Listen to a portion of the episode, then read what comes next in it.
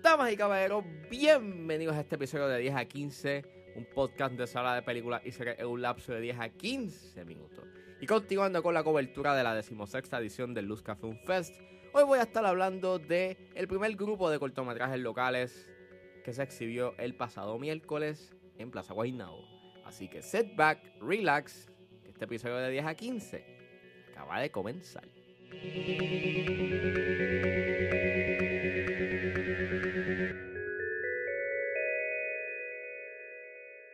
El primer grupo de cortos locales, este, o la selección como la llaman los Body Shorts, este, se exhibió el pasado miércoles este, en el Luzca Film Fest. Y nada, lo que ver por lo menos este, los primeros ocho cortos locales.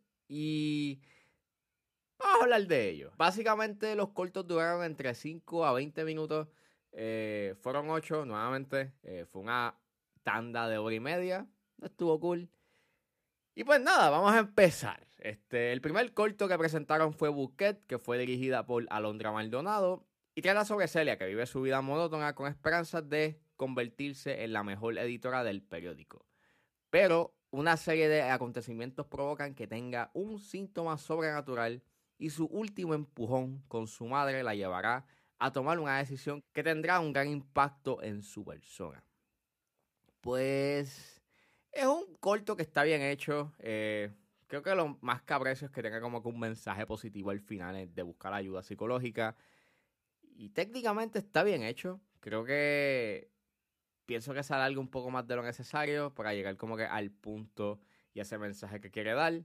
Pero está bien hecho. El segundo que dieron fue LittleCake.exe, que fue dirigido por Gabriel J. Morales. Y básicamente trata sobre un tipo que hackea.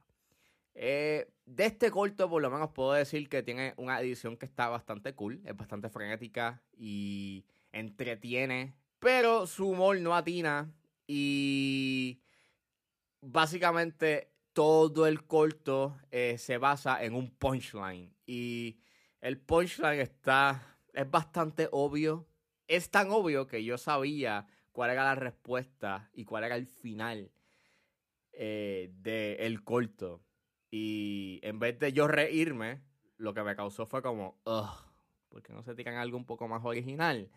¿Por qué no puede ser una respuesta más original? Pero no te puedo negar que técnicamente está bien y está bastante bien hecho. Fuera de que no me causó gracia ese punchline, te puedo negar que pues me aprecio bastante de que es un corto bastante directo al grano y es bastante frenético que pues entretiene dentro de esos cuatro minutos que dura. El tercer corto que dieron fue Rivera, eh, dirigido por Adriana Vázquez Acevedo, y trata sobre un joven artista y mesero que se encuentra atrapado en su estado mental y económico, y, y decide dejar su realidad en busca de una nueva.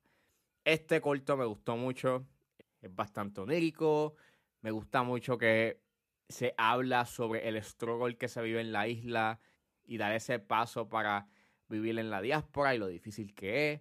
Me gustó mucho las actuaciones, son unas actuaciones que son bastante genuinas. Creo que lo único como que, se pudo haber mejorado fue que se pudo haber recortado un poquito, creo que redunda un poco como que unos tiros que pues entiendo lo que querían hacer, pero fuera de eso, está bien hecho y, y nuevamente creo que el highlight son las actuaciones, fueron bastante genuinas y me gustaron mucho. El quinto corto que dieron fue Baking, que fue dirigido por Daniel Beltrán. Y trata sobre después de dejar Puerto Rico con su abuelo, Gabriel lucha por encontrar su verdadero hogar. Y es un corto que está bien hecho. Eh, las actuaciones del personaje principal y del secundario, o sea, el abuelo, están bien chéveres. Pero pienso que es un corto que no tenía que haber durado 20 minutos. Tampoco ayuda de que al principio es como, hay, hay como una inconsistencia tonal de que quiere ser el corto. Pero me gusta mucho de que habla sobre la lucha del que está en la diáspora y de la identidad, de cómo pues el que vive en la diáspora no se siente que pues eh, encaja en donde vive y que le hace falta y este su, su tierra en donde nació. Y eso pues ayuda mucho a lo que pasa al final y esa última línea que se tira que tengo como un montón de significado que pues por lo menos aprecio de que pues es bastante interpretativo y, te pone como que a pensar y te hace como que interpretar lo que quiere decir esa pregunta. Y pero fuera de eso está bien hecho. El sexto es Múcaros de Derek de Acosta y trata sobre una conversación entre amigos en medio de la noche. Este es mi favorito. En verdad me gustó mucho la fotografía, es bien cálida, eh, me gusta lo conciso que es, me encanta como que la complicidad que tienen los actores y el ambiente que emana es uno bastante ameno, está bien actuado, es bien, es bien amazing, man, es bien, es bien hermoso. O sea, de todos los cortos que dieron aquí, eh, eh, el más que se sintió como que bastante íntimo y bastante cálido fue Múcaros. En verdad me gustó mucho este, este corto da un feeling bastante chévere y en verdad, eh, y creo que es el más que se destaca en este primer grupo de cortos. Eh, el séptimo fue La Hackeada, que fue dirigido por José Manuel Ramos y Humberto Castillo, y trata sobre Richard, que es un joven que busca trabajo y un hacker que busca a alguien que haga clic en el enlace del trabajo. Este es un corto que no tenía que haber durado 13 minutos. Se siente más como un sketch de Facebook y en realidad no lo encontré gracioso. Eh, en partes técnicamente sí es competente, o sea, se ve bien, pero en realidad pues no sorprende, a veces tienen como que este uso de CGI y... Eh, ok. Y, al final literalmente la, la narrativa de la película deja de existir y están básicamente bailando por 3, 4 minutos y es como que, ok, fine. Eh, So, yeah, este fue uno de los que menos me gustó. Pero el último, siendo el, corto de Baron López, White, White Christmas Party, de Albert Xavier, para mí fue uno de los menos que me gustó. Y básicamente este corto trata sobre el maestro DJ Baron López, que presenta un día en la vida de una de sus fiestas, slash eventos más importantes del año que transcurrió en el Vivo Beach Club de Puerto Rico.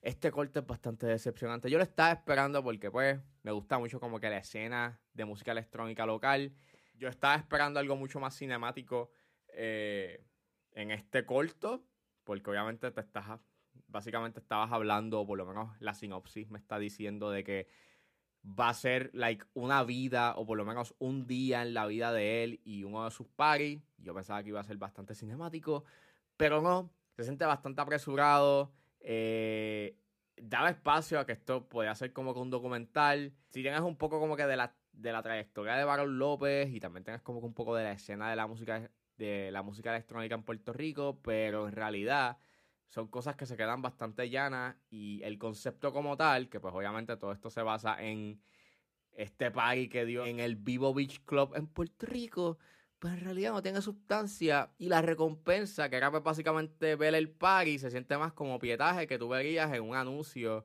de alguno de los parties que él vaya a dar fue el corto que menos me gustó y en verdad me sentí bastante decepcionado porque yo estaba esperando como que algo pues bastante chévere, pero no, tristemente no. Pero aún así, eh, de lo que yo pienso de estos cortos, pienso de que pues el hecho en que hayan este, escogido estos cortos y pues hayan sido presentados y estén pues en, en, en competencia, pues es de admirar. Y también es este de admiración de que pues hay un talento nuevo que está haciendo este pues producciones y que quieren este ser parte de la industria y que quieren hacer cosas en la industria. Y ya con eso eh, de aplauso y de respeto. Así que les deseo éxito eh, a estos cineastas y que sigan haciendo más proyectos porque es algo que se necesita en la isla.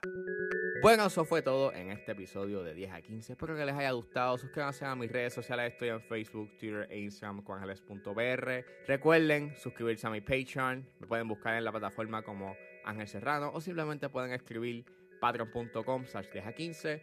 Recuerden que con un solo dólar pueden suscribirse a mi Patreon y escuchar antes de tiempo los episodios de 10 a 15 y a 4x3.